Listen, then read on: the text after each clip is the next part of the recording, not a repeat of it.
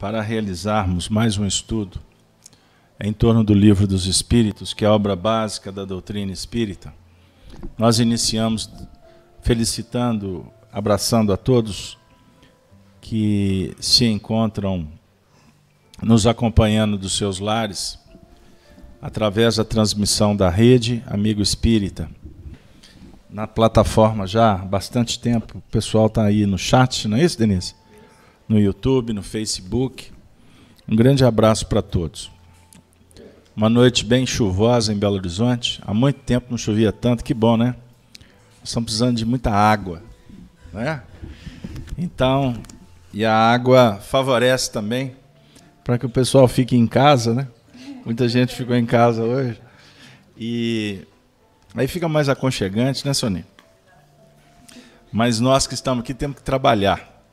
Então nós vamos iniciar é, com muita alegria hoje, dia 8 de novembro do ano de 2018. Vamos dar continuidade então ao estudo da obra básica da doutrina livro que foi editado por Kardec em 1857 em Paris, dia 18 de abril. Nós estamos trabalhando na segunda parte, no capítulo 6, que é intitulado Escolha das Provas. Na última semana, nós trabalhamos a questão 264.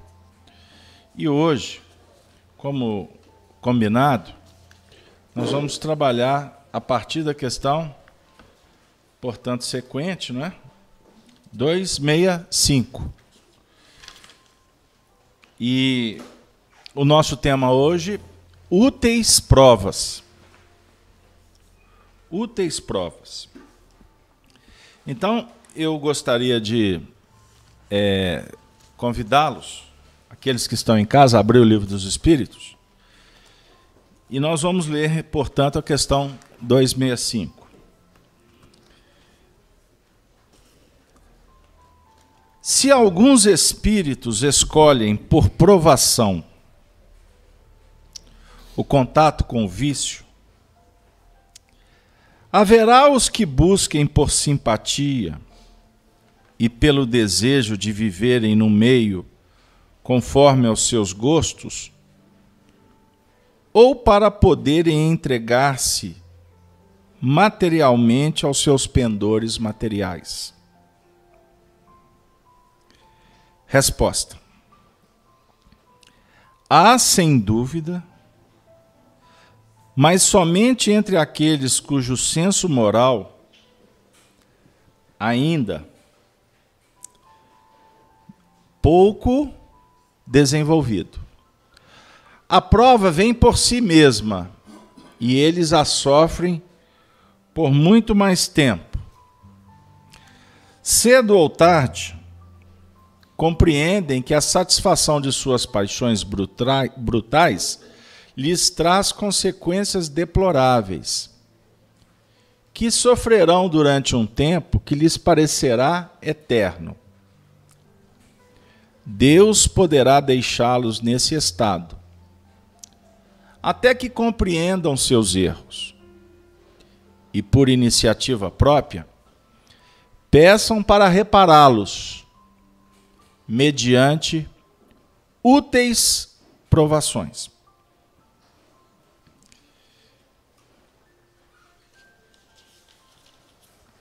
Eu acabei lendo a questão sem fazer uma introdução, eu peço desculpa para vocês, porque o início aqui foi meio tumultuado.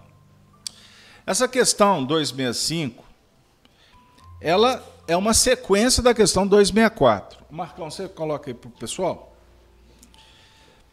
Porque na 264, os espíritos respondem a Kardec sobre o que motiva, o que guia um espírito ao reencarnar, fazer a escolha das provas que ele queira sofrer. Foi, foi o que nós trabalhamos na última semana. E a resposta é: o espírito escolhe as que lhe possam servir de expiação, segundo a natureza de suas faltas, e o faça progredir mais depressa. Uns, portanto, impõem a si mesmo uma vida de misérias e privações, a fim de tentarem suportá-las com coragem. Outros querem experimentar as tentações da riqueza e do poder, muito mais perigosas pelo abuso e mau emprego que deles se possa fazer, e pelas más paixões que desenvolveram. Outros, finalmente, querem ser provados nas lutas que terão de sustentar no contato com o vício. E aí, na sequência, eu acabei de ler a questão, aonde os espíritos vão definir para nós que que os espíritos escolhem as provas de acordo com a necessidade do aprendizado. Certo? E que, mediante ao envolvimento no processo das circunstâncias da vida, aonde as paixões brutais são acionadas, o espírito terá, portanto, a oportunidade de fazer a escolha se ele vai continuar cultivando a imperfeição que ele traz, ou se ele vai se esforçar para superá-las. Por isso, o ambiente tem que ser um ambiente que favoreça para que ele seja testado. Vocês estão de acordo? É isso mesmo? Porque o objetivo é o desenvolvimento do senso moral. O espírito trazemos as imperfeições. O que é imperfeição? A imperfeição é aquilo que você desenvolve, porque o espírito não é imperfeito. O espírito desenvolve a imperfeição. Ficou claro isso aí? O que é imperfeição? É o desregramento, é quando o espírito se perde nas paixões, ele perde o controle. Então ele vai operacionalizar em processos que vão trazer para ele dificuldades, desacertos. Por isso, quando. Porque o objetivo, aliás, é o desenvolvimento do senso moral. Porque à medida em que se eleva moralmente, não é, você passa a administrar melhor as suas más inclinações. Quanto a isso, ficou claro? Então, os espíritos respondem que cedo ou tarde, um espírito que está reencarnando, eles vão compreender que a satisfação das suas paixões brutais lhes traz consequências deploráveis. Ou seja, o que vem aqui, a, a, a palavra-chave que precisa de ser ressaltada, é a palavra compreensão. Então, cedo ou tarde, não vai nem ser cedo e nem tarde. Ou é cedo ou é tarde. Qual que é a ideia aqui? Não existe um tempo determinado. Você vai descobrir isso cedo. Você vai descobrir isso tarde. Não. A questão temporal ela é apenas para efeito didático. Porque o, o, o indivíduo pode descobrir cedo. Ele pode compreender mais rápido ou pode compreender de uma forma mais demorada, certo? Ele vai compreender que enquanto ele estiver se permitindo vibrar nessas faixas complexas que as paixões brutais oferecem, ele, na verdade, vai obter o quê? O resultado de um investimento que não lhe trará benefícios. Vai lhe trazer experiências, ok. A experiência pode ser até tratada como benefício, né? depende do ponto de vista. Mas, é, mas a questão de optar por um caminho mais tortuoso ou um caminho mais direto é de responsabilidade de cada um, certinho? E, e esta experiência, sem dúvida alguma, vai deixar marcas. E essas marcas serão importantes no processo evolutivo daí para frente porque viveu a experiência, ela vai deixar marcas. Então, quando você for se deparar com uma situação que acione de alguma forma a sua memória, que você traga à baila esta experiência, por certo, o seu, a sua desenvoltura diante da prova será diferente daquela condição quando não tinha tanta experiência. Certinho? Então, a resposta com, completa dizendo: Deus poderá deixá-los nesse estado de prova até que compreendam seus erros. E por iniciativa própria, olha que interessante. Denise, não sei para que, que eu pus. Nunca funciona. Acho que é só para te pedir para guardar, não é possível. Hein? Então, por iniciativa própria, o Espírito vai pedir para o quê? Reparar. Mediante a úteis provações. Por isso que eu escolhi o tema nosso hoje: úteis provações. Semana passada, nós trabalhamos aqui um pouco sobre a questão da escolha das provas. Estão lembrados?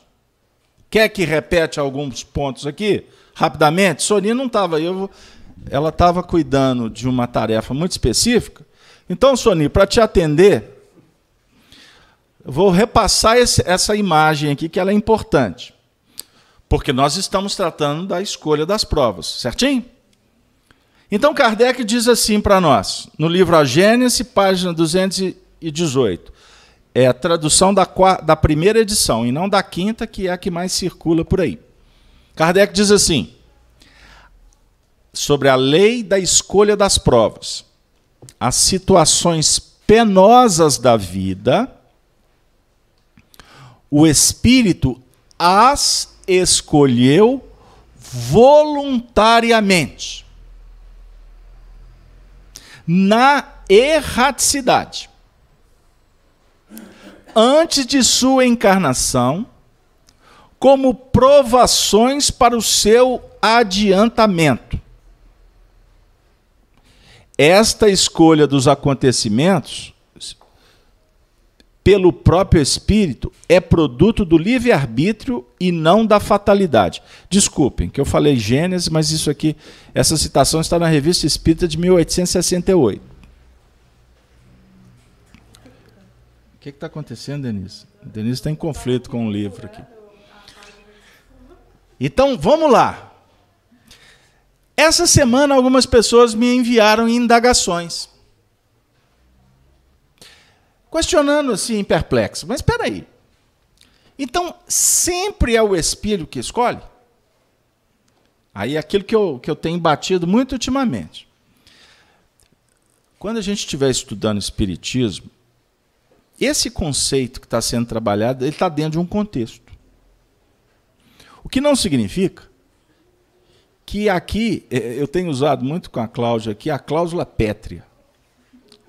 O que não significa que o espírito sempre tem condição de escolher voluntariamente. Tá bom? Isso é só para dirimir as dúvidas. Porque até diga-se de passagem, nós trabalhamos há três semanas atrás na questão é, na questão qual foi Denise? Foi na questão 262, 262. Quando foi questionado assim: como pode o espírito que em sua origem é simples, ignorantes e sem experiência. Escolher uma existência com conhecimento de causa e ser responsável por essa escolha. Estão lembrados que a gente trabalhou essa questão? Como pode? O espírito é simples, é ignorante e é inexperiente. Como é que ele vai escolher? Porque aqui nós estamos lendo um texto que está dizendo que o espírito escolhe. Ok? Então nós trabalhamos essa resposta dada a Kardec e o texto é simples, embora complexo, dizendo: Deus, no caso o espírito simples, ignorante e inexperiente, Deus lhe supre a inexperiência, traçando-lhe o caminho que deve seguir. Como fazes a uma criança desde o berço. Contudo, pouco a pouco, à medida que seu livre-arbítrio se desenvolve, ele o deixa livre. para escolher, e só então é que muitas vezes o espírito se extravia. Pronto, não vou continuar. Eu só queria relembrar essa, essa afirmativa. A definir que Deus supre a inexperiência de quem é inexperiente, é? traçando-lhe o quê? O caminho. O caminho que deve seguir. Como faz uma criança, ok? Beleza. Essa é a primeira parte da resposta. O que significa que significa que os espíritos mais simples eles precisam de um acompanhamento, certo? O texto vem dizer que é Deus. Deus.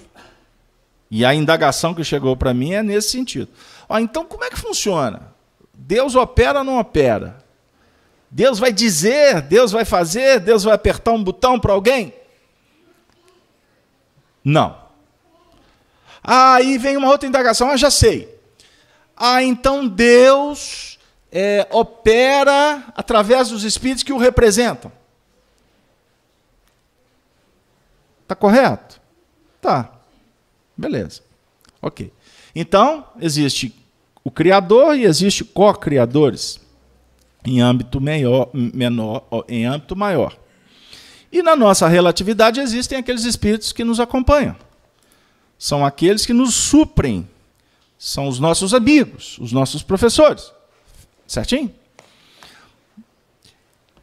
Agora, nós desenvolvemos aqui a teoria espírita que, na verdade, a vontade divina, a lei divina,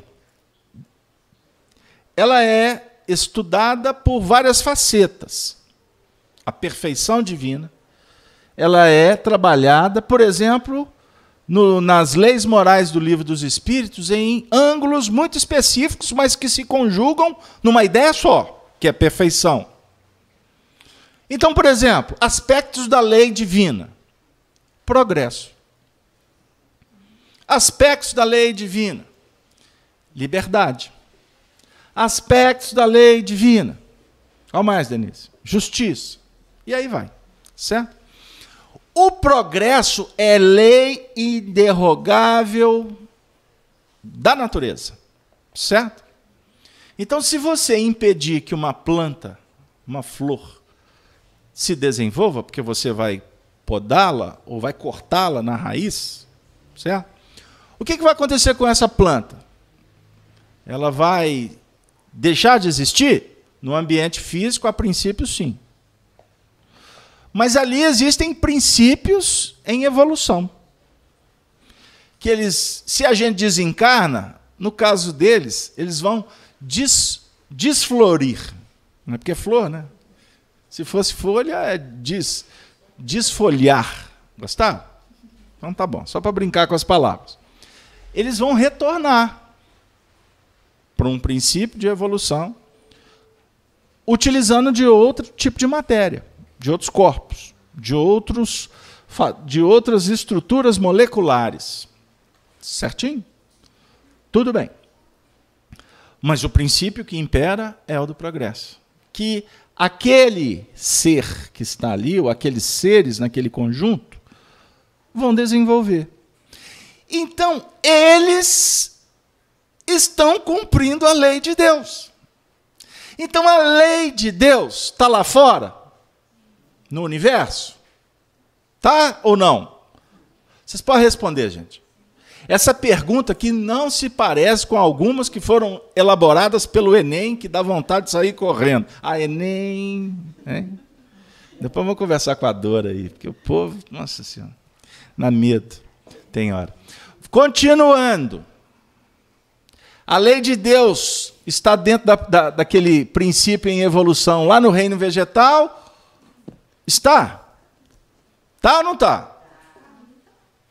É porque o ambiente está vazio, né? Eu estou querendo ouvir assim a galera. Pois bem, está. Mas a lei de Deus está lá fora? Está ou não está? Está em toda parte. Você já resolveu, não precisa de eu fazer outra pergunta. Denise já fechou a questão. Está em toda parte. Ok. Os sistemas, a lei gravitacional, não é? o que atrai, o que repele, é manifestação da lei de Deus? É. O equilíbrio do cosmos é lei divina? É ou não é? Então, ponto. Então a lei de Deus existe Deus, espírito e a matéria. O que faz com que os corpos se atraem, é, é, se conjuguem, enfim, é um princípio mental que os coordena. O que André Luiz, por exemplo, trata no livro Evolução em Dois Mundos como so forças que, são, que atuam sob pressão num âmbito superior. Assim que se formam os mundos. Então o mundo não é formado por acaso. O planeta Terra foi formado por mentes extremamente capacitadas, dirigiram as forças, agregaram, desagregaram, enfim. Então, em todos os sentidos, há princípio de evolução.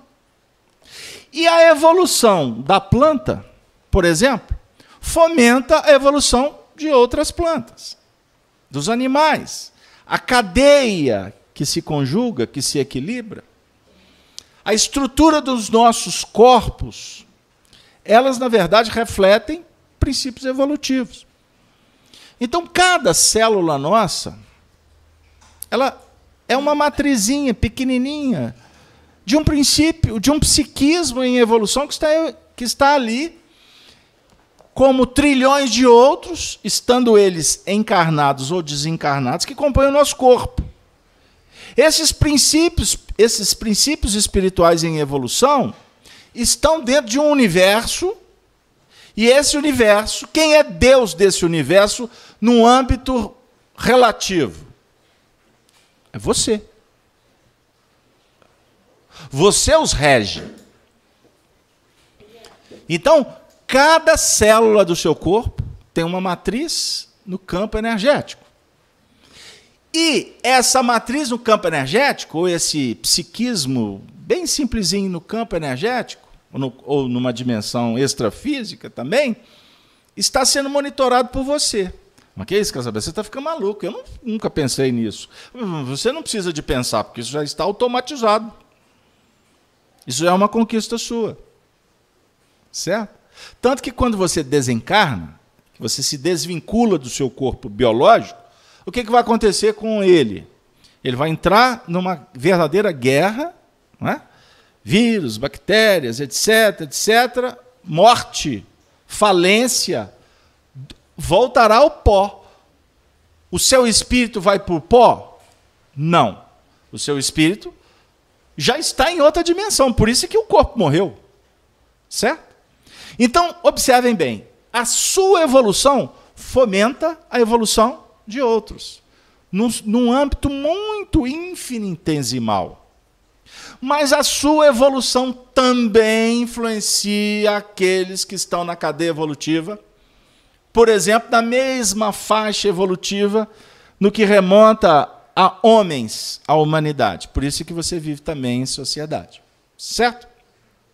Sabe aquele cãozinho que, tem, que tu tem lá na sua casa?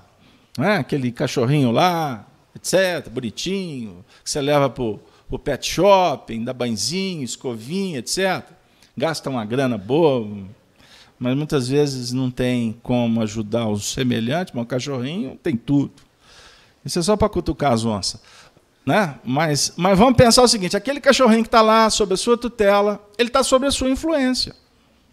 Então, tudo que você promover para ele, você está incentivando a evolução dele. Então, estou liberado, Casalberto. Eu estou cumprindo a minha parte na, na, na obra, na criação. Estou cuidando do cachorrinho. Eu falei assim: cuidado, que primeiro eu chamei a atenção. Né? Porque a gente tem uma escala de valores aí. Né? Mas entenderam o que eu quero dizer? Se você é mãe, pai, educador, está auxiliando um espírito num processo de crescimento, você está fazendo o quê? Cumprindo a sua tarefa, você está evoluindo, você está crescendo, desenvolvimento, desenvolvendo seu senso moral, mas também está sendo instrumento para auxiliar traçando caminho para o outro. Que o outro é inexperiente, ainda não sabe traçar o seu caminho. Então o texto está dizendo: Deus lhe supre a inexperiência, traçando-lhe o caminho. Então Deus não vai sair de um lugar ou vai acionar um mecanismo que vai redundar numa lei que vai atingir você e a ele, não é? Está deliberadamente focado na sua evolução para traçar o seu caminho. Não é assim que funciona. A evolução dos outros vai auxiliando a nossa evolução. Ficou claro? Deu aí até aqui? Então, o grande lance para nós não é ficar discutindo quando o espírito era simples e ignorante, que não tinha condição de traçar os seus primeiros passos evolutivos. Vamos trabalhar aqui numa ordem mais globalizada. Nós, quando vamos reencarnar na erraticidade, escolhemos voluntariamente as nossas provas. Eu vou abrir outro parênteses para responder outra pergunta que me chegou. Mas, Carlos Alberto, eu estou achando essa teoria assim, muito contraditória. Eu assim, por quê? Poxa, mas a gente lê o livro do André Luiz, por exemplo. Eu vou dar um exemplo aqui sobre Entre a Terra e o Céu. Tem a reencarnação, tem um garoto no mundo espiritual tratado pela equipe da Meimei, lá no Lar da Bênção.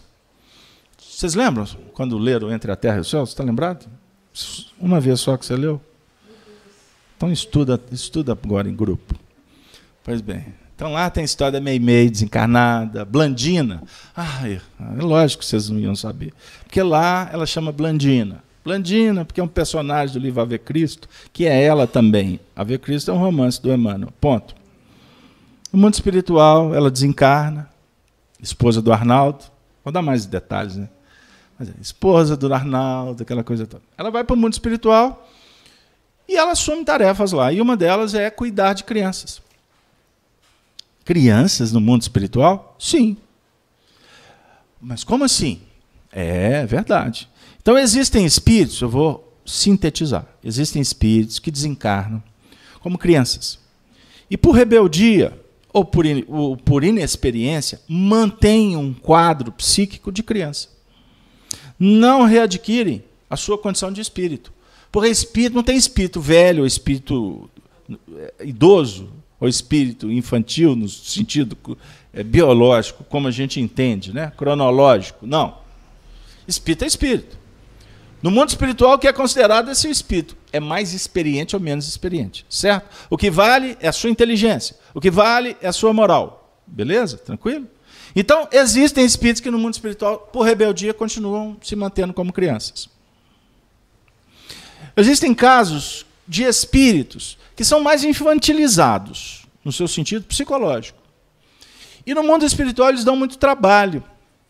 Muito trabalho, porque continuam ainda naquele circuito fechado de profundas dependências. E é complexo o assunto. Não é simples, não. Tá bom? Então, esses espíritos são levados gradativamente a readquirirem a sua condição de que eles trazem, porque eles não desencarnaram após uma primeira encarnação. Eles têm um passado espiritual. Então eles vão recobrar as suas tendências, as sua, algumas personalidades, o que seja. Ponto. Então eles readquirem com o tempo a sua condição de pessoas adultas, vamos falar assim, que todo mundo vai entender. Mas existem espíritos que, por necessidades psicológicas muito complexas, eles se mantêm crianças e, em alguns casos, são mantidos na condição de crianças pelos técnicos espirituais. Através do sistema de hipnotismo, de indução magnética. Por quê? Antes de recobrarem a sua condição mais voluntariosa, é, mais adulta, eles são trazidos de volta para a reencarnação. Certo? É o caso, por exemplo, no livro Entre a Terra e o Céu, de um personagem que tem o nome de Júlio. Júlio, uma criança. Que desencarnou, é, se, não, tem, se não me engano, por suicídio. E ele, no mundo espiritual, ou por afogamento. Afogamento, afogamento. Ele, ele, mas, na verdade, foi um afogamento por descuido proposital daquela que tinha a responsabilidade de cuidar dele. Parece que era madrasta. Né? Então ele se afoga. E no mundo espiritual, ele passa por uma situação muito difícil. E aí os espíritos vão explicar, inclusive, que aquilo, aquela situação tem a ver com uma existência anterior deste mesmo espírito, quando nessa existência ele suicidou. Então observe bem como é complexo. Suicidou numa vida, numa outra, na qual ele, ele foi trazido, possivelmente por escolha voluntária, mas isso aqui não vem ao caso. Escolheram, escolheram com ele aquela condição dele reencarnar e passar por uma prova. Uma prova que pudesse, de alguma forma, auxiliá-lo na reconsideração daquela opção deliberada anterior de tirar a própria vida. Ficou claro? Então, este espírito, no mundo espiritual, Júlio, uma criança, entra num processo complicado de desespero. Desespero. E ali ele, ele deu muito trabalho para a espiritualidade, ele gritava muito, e, e chamava pelo pai, revivendo aquela situação da desencarnação última que foi pelo afogamento. Ok? Então, no mundo espiritual, os técnicos que cuidavam daquele caso resolveram, né, é, dentro, obviamente, de um planejamento maior. O que, que eu quero dizer com isso? Existem do mesmo jeito que existem os ciclos pequenos da vida, os ciclos maiores, e a vida é um, uma encarnação, é um grande ciclo, cada etapa da sua vida é um ciclo, vamos falar assim. Né?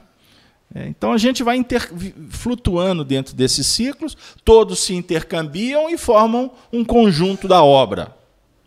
Então, uma encarnação é um detalhe num planejamento de evolução. Duas encarnações, estamos conjugando num projeto, duas etapas. Dez reencarnações faz parte de um processo. Tá? Então é possível, dependendo da condição evolutiva do espírito, traçar, por exemplo, no caso de espíritos elevados, você traçar uma meta reencarnatória até para um, dois, três milênios para um espírito só. Aonde como ele já tem uma, uma performance evolutiva mais, mais firme, mais segura, as oscilações no campo do erro já são bem menores. Então são espíritos missionários. Eles já estão bem determinados na prática do bem e no benefício da coletividade. Certinho? Então, por exemplo, se é, se é o mesmo espírito que eu tenho para mim, que é, por informações seguras, é, de pesquisas de pessoas abalizadas, e por uma dedução natural, eu tenho quase que convicção que Allan Kardec é, a, é o retorno do espírito de Elias. João Batista. Então, observe: João Batista é o precursor de Jesus. Allan Kardec é o precursor de uma nova era.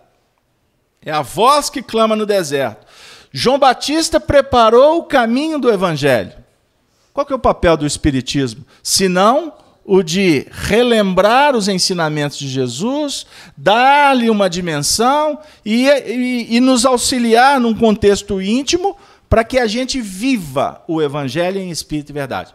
Então, existe uma conjugação, uma linha mental muito próxima. Então, se existe margem de erro, ela existe, mas ela é bem pequena. Ela é bem pequena. Mas se não for o mesmo espírito, são espíritos mes da mesma escola. Fechou? Então, mas faz de conta que seja mesmo. Kardec é João Batista. Car João Batista viveu a, a, a, no período com Jesus, há dois mil anos atrás. Kardec viveu né, no século XIX. Numa mesma linha de trabalho, o que é o tempo para um espírito nessa condição? Então é perfeitamente possível um planejamento espiritual num âmbito maior para estas entidades, posicioná-los na vamos dizer assim, na linha do tempo, eles vindo e fazendo, contribuindo, dando continuidade na obra que lhes compete. Para espíritos infantis, o assunto muda. Por quê? Nós estamos ainda muito mais afeitos o quê? As nossas dificuldades, as nossas imperfeições. Então nós estamos lutando contra elas ou para aprimorar, aprimorá-las. Fechou? Então, programar duas encarnações para espíritos na nossa condição, a margem de erro é muito maior do que a de acerto. Fechou? Então eu queria dizer para vocês o seguinte: se tem alguém aqui querendo planejar o que vai fazer na próxima, tá chovendo, não tá? Tira o cavalinho da chuva que ele vai constipar. Essa chuva não vai parar tão cedo. Mas eu posso idealizar. Posso? Posso sim. O que, que você gostaria de fazer na próxima encarnação? O Chico dizia: Ah, eu quero voltar, quero ser médium. Olha que beleza. E o que tem de médium querendo pular fora? Porque fala assim: mediunidade é muito sofrida. Aí você conversa com o médico, fica Alberto, mas é. Olha, a gente vem para o centro, cuida dos espíritos, sai renovada. Mas costuma virar a esquina, já entra em conexão com outro espírito complicado, a pressão baixa, a dor de cabeça volta, a irritação aconchega. Aí muitas vezes vai ter que demorar tanto tempo para escoar aquilo tudo. Eu não quero saber de mediunidade. E tem outros que chegam aqui e falam assim: eu sou médium. Já me procuram dizendo: olha, eu vim aqui. Tem uns que chegam até com diploma, sabia? Porque tem alguns lugares do Brasil que dão diploma para curso de médium. Já, dou, já dão, já, já dão a, a, a, medalha de honra ao mérito, porque o indivíduo fez um curso X, Y, Z, e ele se candidata a ser médium e já quer logo sentar na cabeceira. E alguns chegam assim: eu sou vidente. Eu assim, pronto. Uns e outros eu quero psicografar. Tem, tem uns que chegam aqui, seis meses já estão tá me entregando material para avaliar. Não é? é complicado? Hein? E, na verdade, isso não tem nada a ver com realmente um projeto que caracteriza o trabalho mediúnico. O Chico pediu para ser médium, de novo. Porque a mediunidade dele era a oportunidade dele realizar o que ele se propôs a fazer. Agora, não estava lá no, no projeto dele ser o missionário. Ele tinha possibilidade de se transformar num missionário. Mas ele podia ter falhado. Não podia? Muitas vezes a idolatria não permite refletir sobre esse assunto. E quem quiser mergulhar nisso que eu estou propondo, nessa reflexão, aliás, estudem o livro Nos Domínios da Mediunidade. No capítulo 16, anota aí, Denise, para casa para semana que vem. Capítulo 16, Mandato Mediúnico. Vocês vão conhecer a história de uma médium de nome Ambrosina. E lá, André Luiz questiona. Ela, que era uma médium de alta competência, médium confiável, enfim, se ela podia falhar. E os espíritos respondem que sim, desde que ela optasse em não exercer o trabalho que ela tinha, estava exercendo há 20 anos de mediunidade. O livro foi psicografado na década de 50. Tudo começou em 1930. De quem que trata essa história? Francisco Cândido Xavier. Sim, senhora. Estudem essa história porque ela é mágica. Mas eu preciso continuar. Portanto, o que nos importa aqui é entender esse contexto. Que o espírito, usando do livre-arbítrio, e não de uma fatalidade, escolhe as suas provas. no caso do Júlio, ele não tinha condição de escolher. Ele não tinha condições psicológicas de estabelecer um projeto. Então os espíritos auxiliam para que ele, para que estas entidades readquiram a sua condição de escolher. Porque é na escolha que o espírito cresce. Entenderam? É escolher e recolher o resultado. Então a, a encarnação não é uma punição para o espírito, conforme pensam alguns, mas uma condição inerente à inferioridade do espírito e um meio dele progredir.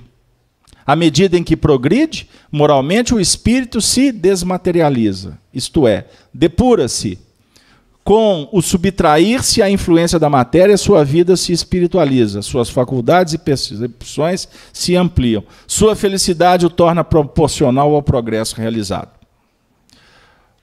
Ponto. Agora eu queria, eu, eu combinei aqui com vocês apenas de passar para a Sony, que não teve aqui com vocês. Porque nós queremos falar sobre o dever. Porque o dever é fundamental ser compreendido nesse processo da escolha das provas. Vamos passar para o dever? Foi combinado semana passada, não foi?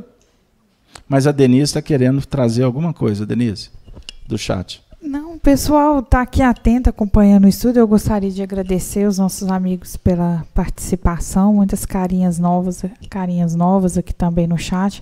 O pessoal está atento lá acompanhando de casa, Beto. Ainda não tiveram nenhuma questão aqui não, mas suponho que estão refletindo como nós aqui. Ok, então vamos falar do dever? O que, que vem a ser o dever? é uma mensagem de Lázaro no Evangelho segundo o Espiritismo. Alguns trechos da mensagem, porque ela é longa. O dever, primeiro, é a lei da vida. O dever é muito difícil de cumprir-se, por se achar em antagonismo com as atrações do interesse e do coração. Suas conquistas não têm testemunhas e as suas derrotas não estão sujeitas ao castigo. Eu vou voltar item por item. O dever íntimo do homem está entregue ao seu livre-arbítrio. A consciência adverte e sustenta o dever, mas muitas vezes fica impotente diante dos sofismas da paixão. O dever é a joia da razão pertence a ela como um filho à sua mãe. O homem deve amar o dever não para que ele permita evitar dificuldades da vida, mas porque confere à alma a força necessária para o seu desenvolvimento. Portanto, o dever cresce e brilha progressivamente, refletindo as virtudes de Deus. Quando da escolha das provas? A escolha das provas, eu li aqui anteriormente, ela é voluntária, certo? Então, no momento em que voluntariamente você escolhe a prova, na verdade você está atendendo um dever. O dever, portanto, o dever é o fator impulsionado pelo amor que vai nos indicar a importância do progresso. Então não basta dizer, eu preciso de progredir. Eu preciso de me comprometer com esse progresso. Só que como nós estamos acostumados a interpretar o dever? O atendimento a uma obrigação. Não é isso, Cláudio? Nós associamos dever à obrigação. E, na verdade, aqui, com a doutrina espírita, o dever ele não está feito a uma obrigação. O dever está vinculado à sua livre escolha.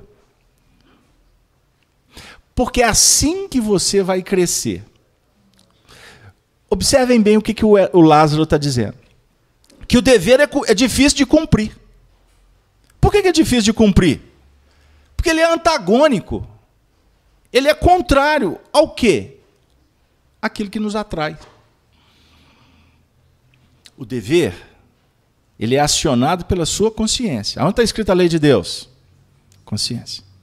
Consciência diz: olha, olha o caminho. Aí você vai percebendo a importância do caminho. Atender a esse projeto depende de você. Você não é obrigado. A sua consciência te obriga a fazer alguma coisa? Obriga ou não obriga, Denise? A, a consciência te obriga a alguma coisa? Eu estou achando que a sua consciência está funcionando mais como um chicote do que como uma indicativa. Não, aí. Não, peraí, peraí, peraí, peraí, peraí, peraí, peraí. Agora eu captei, captei a vossa mensagem, digníssima guru. Você não está falando do dever, você está falando de culpa. É outra história. A doutrina espírita é ao, propõe autonomia, ela não propõe qualquer princípio que vai fomentar culpa e medo queda, punição, privilégio, premiação. O Deus que a gente está acostumado a lidar com ele é este. Por isso que tem pessoas, muitos amigos estudiosos, que têm nos procurado. Inclusive perguntando por que vocês estão insistindo tanto com estas é, discussões nesse nível teórico, filosófico.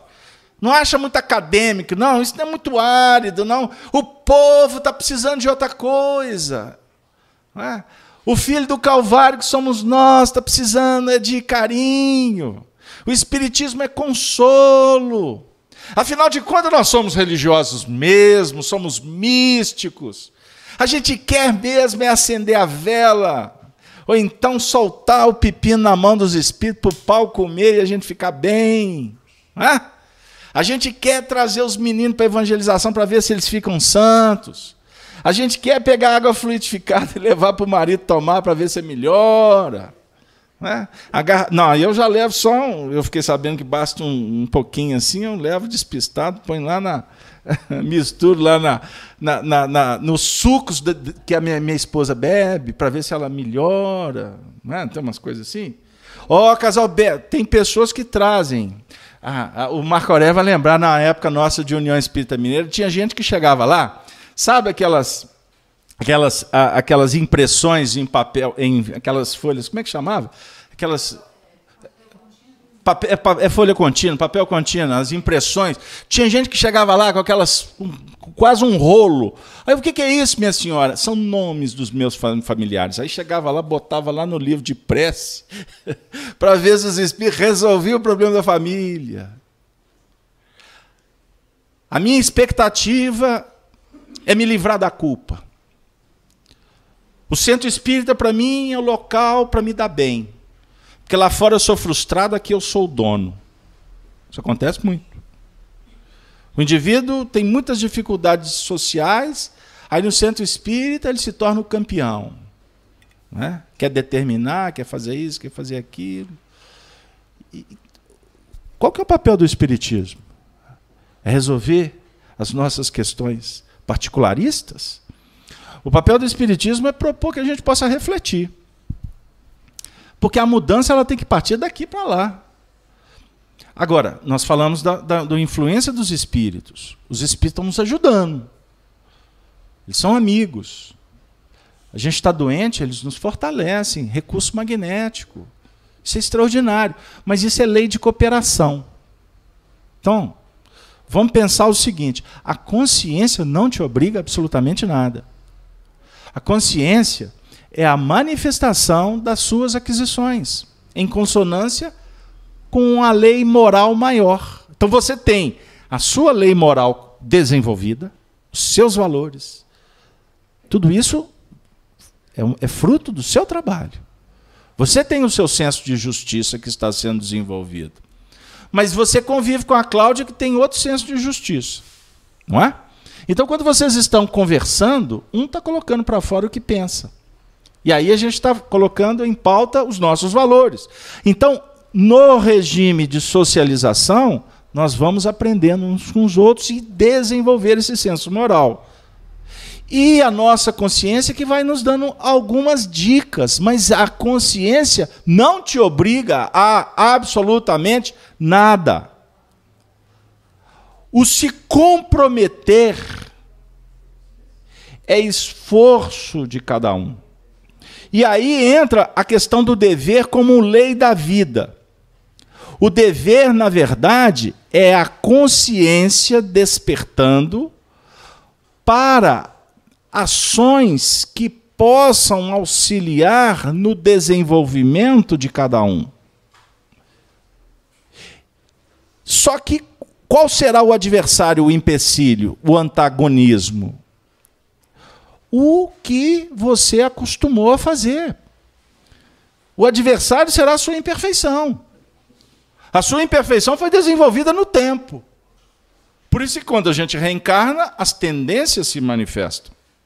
Tendências positivas, que estão associando ou associadas em consonância com a sua consciência. Tendência é uma coisa, manifestação da consciência é outra coisa. Então, se a tendência é virtuosa, ou seja, é uma virtude que que é uma ciência que foi desenvolvida, puxa vida, a consciência aciona, já está fixado. O caractere já está guardado. Da mesma forma que o que é complicado é acionado pela concupiscência que nós encontramos no mundo. Por isso que o Lázaro está dizendo que é muito difícil colocar em prática o dever. Esse dever consciente do que, que nós precisamos de fazer. É muito difícil. Por quê? Nós vamos ter que enfrentar o homem velho. Por isso é que é difícil. E eu não gosto, é, é, nos tempos atuais, eu fazer, faria uma adequação com, com respeito, não à, mensagem em si, mas com os termos utilizados, até pelo médium da época. Não é muito difícil, é complexo. Fica mais atual o, o princípio. Não é? Porque aqui, suas conquistas não têm testemunhas e suas derrotas estão sujeitas ao castigo. O dever, o dever, quando não compreendido, não é? ele pode se tornar um grande, é, é um grande mecanismo de autoflagelação nossa. Enca, encaixa perfeitamente no que você acabou de falar.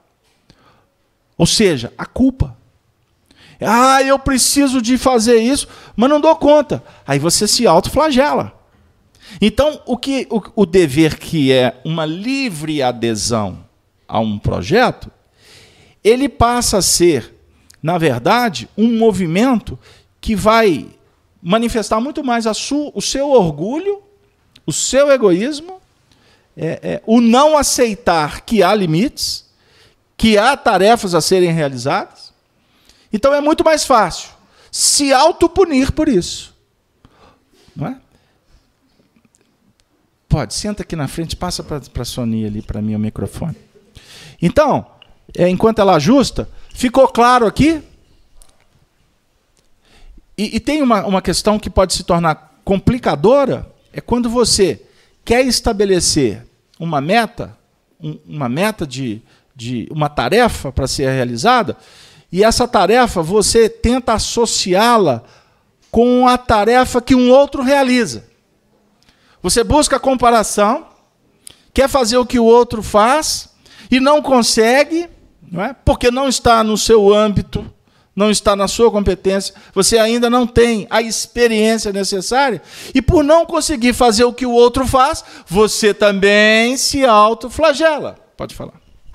Pois é, aí eu fiquei pensando. É, já que a, a, lei de Deus está escrita, está tá inscrita na nossa consciência, se nós não agirmos de acordo com a lei de Deus, a nossa consciência é um fator limitador e nos traz também a consciência do, do dever que temos que cumprir. Explica melhor que o povo não entendeu, não. A lei de Deus está escrita na nossa consciência. Está lá? Tá?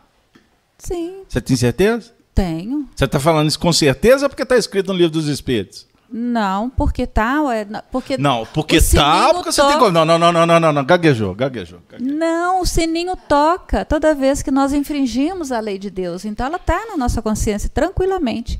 Isso já é claro para mim. Então, é, quan- pra- nós sabemos o que nós temos que fazer, que é o dever. Né? Nós devemos fazer as coisas de acordo com as leis de, com as leis de Deus. Você sabe por quê? Olha que frase extraordinária. O dever é a joia da, Da razão. Joia da razão. É o E- princípio. então, o dever tem a ver com a sua compreensão. Então, a compreensão em desenvolvimento, ela está gerando um fruto. Uma, era um- já para ficar ali, é, é- é joia é- é um- é uma, era uma pedra bruta, que ela foi lapidada e se tornou uma joia rara. Então, o dever é fruto do esforço. Então, se antes você assumiu um dever básico de se locomover, de se alimentar, de se vestir, de se comportamento, de ter o seu comportamento social, etc, etc, etc. Na verdade, você foi estabelecendo esse dever e foi correndo atrás, você foi se movimentando. E hoje você já automatizou. Então não é mais um desafio para você entrar na FEAC ou sair da FEAC, não é? Porque isso já está naturalmente. Mas para quem chega a primeira vez, fala assim, será que eu vou? Para quem está aqui há alguns meses, será que eu vou voltar? Ah, quantos que ficaram em casa porque está chovendo? Está chovendo não porque a chuva impede da pessoa se locomover, porque tem pessoas que não puderam vir por causa da chuva mesmo, por causa do ônibus, por causa do. porque teve que resolver um problema. A água entrou lá dentro da casa, né, Sony? É, né? A Sony não veio semana passada porque a água entrou na casa dela. Eu vou, vou entregar. Pois bem, mas eu estou falando daquela pessoa que não veio, porque falou assim, ah, hoje está chovendo, tem internet, vou ficar em casa. Aí sabe o que, a gente faz geralmente? Ah, e vou assistir o estudo da FIAC hoje, deitada, com suquinho, meia luz, né? e tal. Tomou um caldinho reconfortante quentinho. Aí começou 10 minutos, pluf. Vou para a FIAC agora no plano espiritual. Pode falar, Soninha. Pois é, aí eu li ali, a consciência adverte e sustenta o dever. A consciência o quê?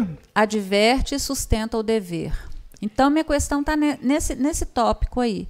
Porque se nós temos a consciência que devemos tá, seguir as leis de Deus, de acordo né, com as nossas atitudes, de acordo com, a, com aquilo que Deus é, é, é, de acordo com suas leis.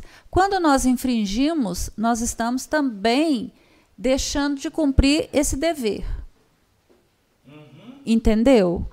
Eu não sei se está dando para entender o que eu estou querendo questionar. Por que, que a, desculpa, por que, que a consciência. Vamos, vamos, vamos, vamos lá. Eu, eu, eu, particularmente, não gosto de ficar preso em texto, porque texto tem o contexto e a letra mata. Ok? E como eu falei no início, toma, tomar cuidado com cláusula pétrea. Mas para entender um pouco do que o espírito benfeitor, que é um filósofo, Lázaro está dizendo, nós podemos aqui, com muita tranquilidade, dizer o seguinte: que a consciência adverte e sustenta o dever. Como que a consciência sustenta? Adverte, tudo bem, ela dá os toques. Mas como é que ela vai sustentar? É porque a consciência você não desliga ela.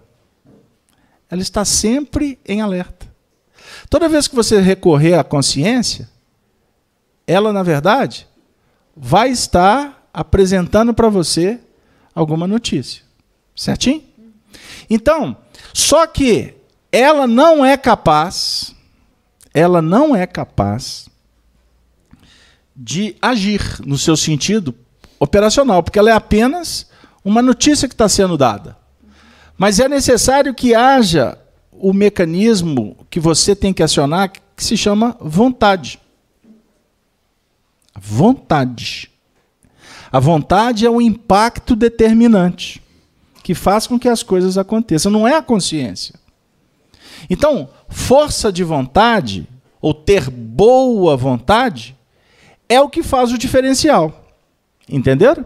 Agora, é óbvio, é óbvio que e tudo isso tem a ver com o grau de evolução que o indivíduo atinge. Por isso é que o, o penúltimo tópico está dizendo assim: o homem deve amar o dever, não para que ele permita evitar dificuldades, mas porque confere à alma a força necessária para o seu desenvolvimento. Ou seja, você tem que ter o ideal. Porque o ideal, o ideal bem bem definido é que na verdade vai acionar o seu desejo, os seus sentimentos para que você tenha forças necessárias. Se você não tiver algo que te estimule, você não aciona as forças necessárias. Então existe aqui estímulo, existe força de vontade para que o trabalho seja realizado. Outro dia eu brinquei dizendo: o Roberto Carlos apaixonou-se muitas vezes. Aí o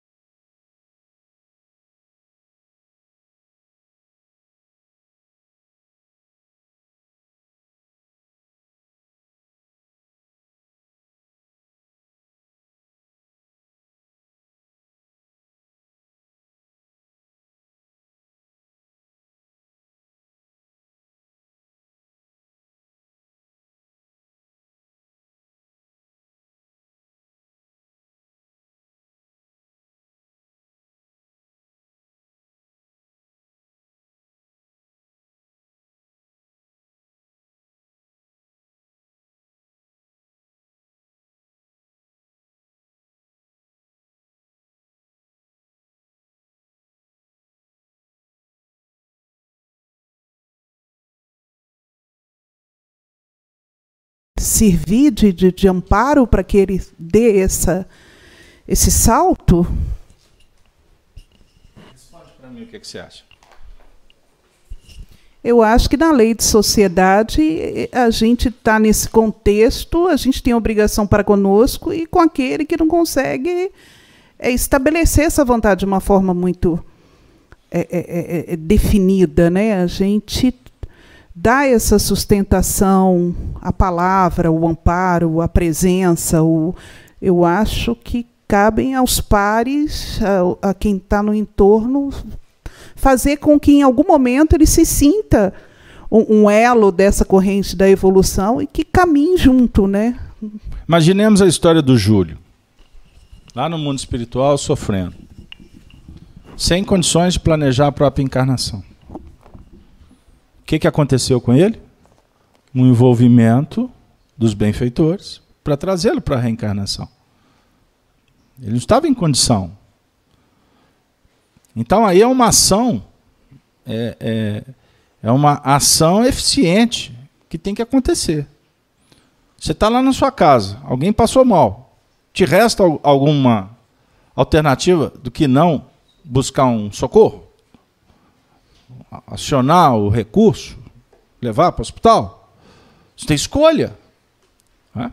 Você é mãe. O menino acordou lá com febre. Mãe, você vai pensar duas vezes? Você vai ter que. Eu vou me estimular para ir lá. Não, você vai. Não te resta outra situação a fazer. Né? Então as providências elas são tomadas de acordo com as circunstâncias. Agora, dentro de um princípio de evolução, é, aonde o objetivo é fazer com que os espíritos adquiram autonomia, até chegar nesse ponto, existe todo um processo. Hoje a gente vem à casa espírita sem ninguém falar para a gente que tem reunião. Né? A nossa luta hoje é para impedir, é para passar, resolver o que tenta nos impedir de vir, não é? Então a ação aqui já é para vir. É, antes a ação era para vencer os obstáculos, porque é, é, é, dava sono, tinha preguiça, não é? Aí tinha uns problemas, problema espiritual, a voluma, não é? A voluma. Vocês querem um exemplo? Voltou? Voltou? Normal? Eu vou falar para vocês. Nós temos um problema. Nós enfrentamos um drama aqui complexo. Nós temos um, fazemos transmissão ao vivo das nossas reuniões há mais de oito anos. Trabalho pioneiro no movimento espírita. Talvez em Belo Horizonte sejamos uma, se tiver mais duas ou três casas que fazem. Mas com a qualidade, com o alcance que a gente faz, eu posso dizer que nós estamos lá na frente. Porque adquirimos experiência, não somos melhores ou piores. Adquirimos experiência. Podemos ser referência para ensinar como é que faz. Não é? Eu comemorei com um grupo aqui da FEAC, hoje, que nós estamos Há quatro estudos, agora três, para completar mil gravações, mil estudos, mil é, é, oportunidades. E numa média de uma hora e meia, que a maior parte dos nossos estudos tem 90 minutos, isso está redundando em mais de 90 mil minutos de trabalho. Né? Vocês não têm noção o tanto de problema que nós enfrentamos para chegar numa condição que tem vários meses que nós não temos um problema na nossa transmissão. Um problema sequer. Porque já passamos momentos aqui que eu saía até fumaça dessa sala aqui, ó. Vai pegar fogo, não é? De parar o estudo, de vir para cá e o pessoal em casa e não conseguir nem começar, e a net cortando sinal, aí faz obra na rua, aí vai começar a reunião, trovão, raio, Apocalipse Now, todo tipo de problema. Eu fui comemorar com o pessoal hoje. Depois de meses, eu, nós tivemos um problema aqui agora. Quase que perdemos a transmissão. Porque eu fui falar. Eu estou falando para vocês aqui, na, eu estou dizendo, vivendo o problema. Para vocês terem uma noção do que a gente faz. do alcance da responsabilidade e das forças trevosas que vibram contra. Isso a gente não fala. Porque o meu foco, o trabalho com os espíritos, é de fazer luz. Eu não venho aqui para estudo, para fazer polêmica.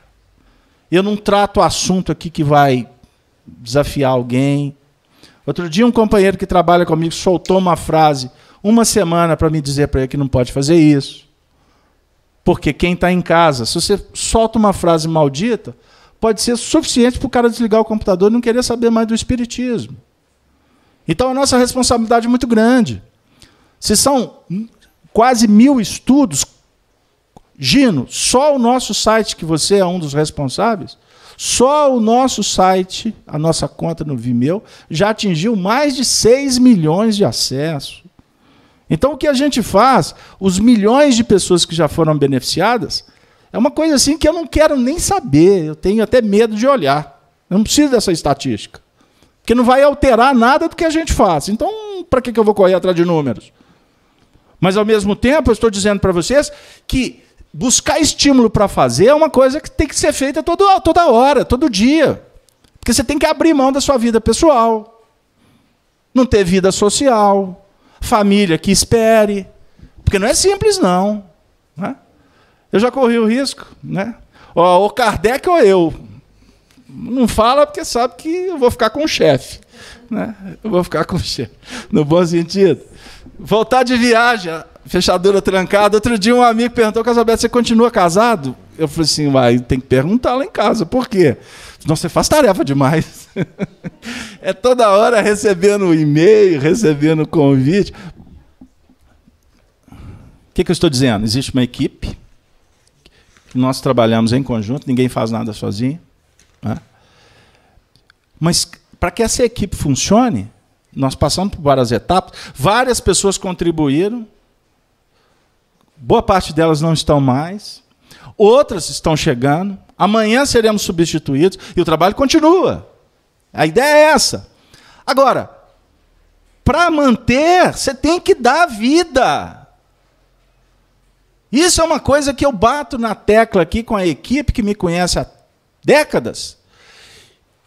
Não tem vaidade, mas tem uma exigência. Você quer? Quero. Vai te fazer bem? Vai. Você dá conta? Lógico. Isso é no início. Você vai mesmo? Vou. Então, então vai que eu estou te vendo. Mas no fundo eu fico assim. Que Deus permita que fique pelo menos um pouco. Porque é difícil você achar quem vai até o fim. E essa frase não é minha. Essa frase, o Chico Xavier pronunciou ela muitas vezes. E eu não estou me comparando com o Chico, tá? Só para atender o crítico. Eu estou dizendo que é um referencial. Porque o Chico dizia assim: entrar para a escola é uma festa. Muitos amigos, professores. Aí o tempo vai passando, aí você tem que mudar de sala, aí você vai mudar de amigos, aí muda os professores. Aí daqui a pouco a turma vai saindo, tal, daqui a pouco você vai ver que você está na escola sozinho. E de repente você virou professor. De repente, você não tem nem aluno. Mas o importante é que você fique. É que você vai até o fim. Francisco Cândido Xavier, que desencarnou, admirado por milhões de pessoas pelo Brasil afora, com alguns corações queridos que cuidavam dele, mas no fundo, no fundo, ele desencarnou sozinho. Porque a tarefa do cristão é se motivar sempre, todo dia, toda hora, para ir numa direção certeira. Não existe outra direção. É uma só. É o do Calvário, pessoal. Porque se não subir o monte, carregando a própria cruz, nós não seremos dignos. Agora, você não vai fazer isso por obrigação. Você vai fazendo isso porque você vai descobrindo que nada no mundo é, te dá a alegria que esse trabalho te dá. Que é o trabalho do seu crescimento e da sua própria libertação. E para isso, Cláudio, o próximo é que é a ponte. Então, o caminhar na direção do Calvário para a crucificação, porque eu não posso. Eu não posso pensar em cristianismo sem crucificação, pessoal. Isso é um pensamento do Emmanuel. Como falar do Cristo se eu não estou disposto a me crucificar? Repito, você não vai pegar chicote e ficar se batendo, você não vai ficar com sentimento de culpa porque não conseguiu. Não, não é isso. Na verdade, é abraçar os seus projetos e o tempo todo procurar Jesus para encontrar nele o seu estímulo, porque o estímulo está no Cristo. Acho que vai, Denise. Denise está olhando para mim. Não cuideis que vim trazer a paz à terra. Não vim trazer a paz, mas a espada. Essa fala é de Jesus. Ele veio trazer paz, não. Ele veio trazer espada.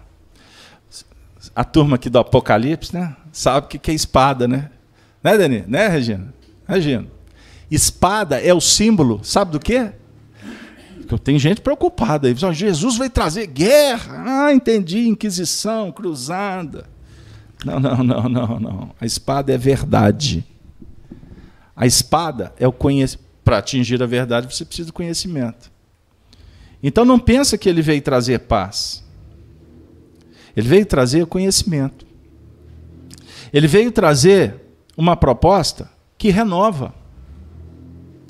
E é tão extraordinário. Olha que, que legal. No versículo 32 do capítulo décimo de Mateus, o texto diz assim: Portanto, a essência do que eu comecei a dizer. Qualquer que me confessar diante dos homens, eu o confessarei diante de meu Pai, que está nos céus. Cláudio, o que é confessar diante dos homens? Passa o microfone para ela.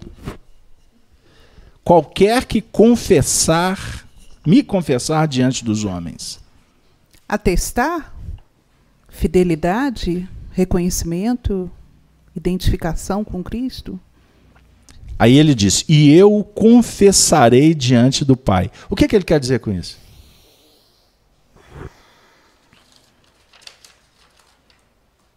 Deixa eu tirar vocês dessa vibe aqui. Ah. Qualquer que me confessar diante dos homens, eu o confessarei diante de meu Pai. Pode responder prova do Enem. Redação. Confessar, atestar diante dos homens. Você não, você não colocou a situação do indivíduo, por exemplo, que não tem, a mínima, não tem a mínima condição e o que fazer? Você tem que confessar. Você tem que dar atestado. Atestado do evangelho diante do indivíduo. Como? Como é que você vai dar atestado? Diante, não é atrás, é diante, é na frente. Você tem que fazer luz. Luz, faça luz. Viva o evangelho diante dos homens, não é atrás dos homens, não é do lado, não é escondido. Brilha a vossa luz. A luz é ajustada à necessidade circunstancial. Certo? Que eu que eu os confessarei diante de meu Pai. Eu o confessarei diante do meu Pai. O que, que ele está dizendo, gente? Faça a luz diante dos homens. Que a luz, a luz, a própria luz que você fizer é o seu atestado de libertação. Entenderam o que, que Jesus está dizendo? O indivíduo está sofrendo, não está? Vai lá, cuida dele. Diante da circunstância. Ele está sofrendo, mas não quer olhar para sua cara. Você vai lá? Eu não, Casaberto. Não vai sim, pode ir, pode ir. Mas não vai fisicamente, então você toma uma tamancada na orelha. Mas você pode ir com as suas vibrações, não pode? Ele não está pronto para te ouvir. Mas ele sempre será envolvido pela tua boa vontade em ajudá-lo. E ajudar você pode de várias maneiras, inclusive com o silêncio, com a oração, com a frase, com o recado, com a presença, com dinheiro, com sim, com não. Agora, observe o que Jesus vai dizer. Aperta o cinto aí. Você tem, essa cadeira tem cinto. Põe aí. Ele vai dizer assim: Mas, contudo, todavia, porém, nada obstante, qualquer que me negar diante dos homens, eu o negarei também diante de meu Pai, que está nos céus. Então, se você negar, se você não fizer a luz, a própria ignorância, ela te envolve. Aí vem o vazio. Culpa é um problema de cada um, não é culpa, é o vazio. Porque o amor preenche. O amor luariza. O amor te consola. O amor te dá paz. Aí na sequência, Denise, é que ele vai dizer: Não cuideis que eu vim trazer a paz à terra. Não vim trazer a paz, mas a espada. É a verdade. É o entendimento. Então, qual que é o desafio? Qual é o desafio? Identificar qual que é a necessidade do outro? Ou perceber qual é a sua necessidade? Porque à medida em que tu perceber que a sua necessidade é cumprir a lei, a lei de justiça, de amor e de caridade, esse é o dever. O seu dever, o meu, em estudando o Espiritismo, é viver a justiça, o amor e a ciência. Lembra da questão 1009 do Livro dos Espíritos? Gravitar em torno da unidade divina, é necessário justiça, o amor, a ciência. A ciência é o entendimento, é a razão. E a razão é que vai dar o subproduto do dever. Não é, o dever não é a joia da razão? Qual que é o seu dever a, após ter cumprido esse dever da paciência de ter ficado aqui esse tempo todo? Sair daqui e ser feliz. Agora, o que vem a ser felicidade? Pode ser que você tenha entrado aqui pensando que a felicidade era assim. E tomar a Deus que você saia daqui percebendo que a felicidade não era assim. E tomar a Deus que você saia daqui sem saber o que vem a ser felicidade. Porque na verdade felicidade é só a consequência. Você já está querendo a consequência? Você nem entrou no campeonato, já quer o prêmio, já quer a taça. Nem começou a maratona, ele já quer a medalha. Não, peraí. Existe um trajeto, existe um projeto, existe uma necessidade de esforço.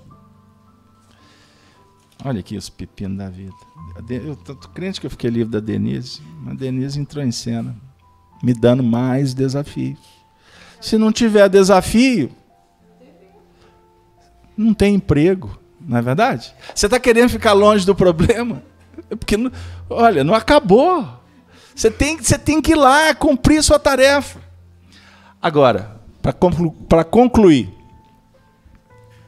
você percebendo a sua necessidade e tratando ela, você vai se capacitar, mesmo que não conscientemente, você vai se, você vai se, se graduar e o Senhor passa a contar com você para ajudar em outras sendas. Por isso é o confessar diante dos homens. Como a gente ainda tem muita dificuldade de resolver os nossos, então vai lá no diante dos homens. Não perca tempo, não. Porque aí um conjuga com o outro. Em casa, na rua, no trabalho, seja onde for. Assim é a vida. Acreditamos que a felicidade está no futuro. Esquecemos de viver o presente. Valorizamos a família quando não a temos. Valorizamos o tempo quando está acabando. Valorizamos o frio quando está calor. Valorizamos o calor quando está frio. Reclamamos quando temos muito trabalho e também quando não temos nada para fazer. Queremos que os nossos filhos cresçam logo, mas quando crescem, temos saudade de quando eram pequenos. Reclamamos de nossos pais, mas quando eles partem, sentimos por não ter dado o último abraço. O futuro é incerto e o passado não volta. Podemos viver apenas o aqui e o agora. Olhe à sua volta. Vê a sua mãe fazendo comida favorita? Seu filho correndo quando você volta para casa? Seus amigos rindo quando saem juntos? Seu irmão pedindo um conselho? Seu melhor amigo se casando com o amor da vida dele? Isto é felicidade. Ela está aí, muito perto. E às vezes deixamos escapar pensando não ser o suficiente. Pense no amor que você recebe e no que você dá. Pense na quantidade de luz que rodeia você. O Espírito Maria Dolores diz assim: Agradeço, Senhor Agradeço, Senhor. Quando me dizes não, as súplicas indébidas que faço através da oração. Muitas da, daquelas dádivas que peço, estima, concessão, posse, prazer, em meu caso talvez fossem espinhos na senda que me destes a percorrer. De outras vezes, imploro-te favores. Entre lamentação, choro, barulho, mero capricho, simples algazarra, que me escapam do orgulho. Existem privilégios que desejo, reclamando-te o sim, que se me florescessem na existência, seriam desvantagens contra mim.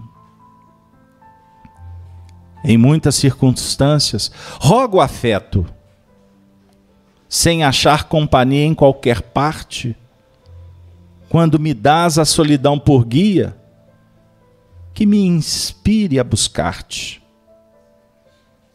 Ensina-me que estou no lugar certo, que a ninguém me ligastes de improviso, e que desfruto agora o melhor tempo de melhorar-me em tudo que preciso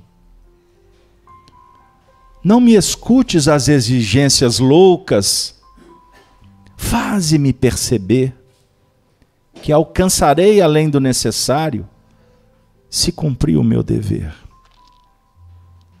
Agradeço, meu Deus, quando me dizes não, com teu amor, e sempre que te rogue o que não deva, não me atenda, Senhor. Em nome do teu amor, eis o meu clamor.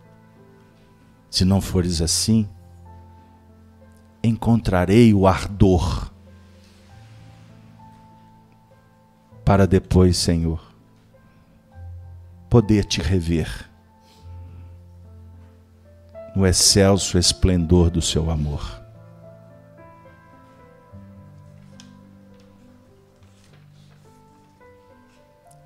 e Deus nos abençoe. Que todos possamos voltar para os nossos lares, levando a paz e levando a convicção do amparo espiritual que nos rodeia e que há de nos acompanhar sempre.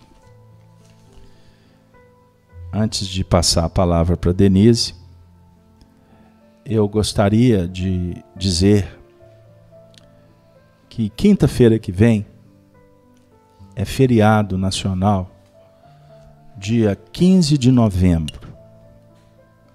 Proclamação da República? É proclamação? Salve Caxias, salve os militares, salve a nova República, salve o trabalho. Teremos reunião. Obrigada pelo belíssimo estudo.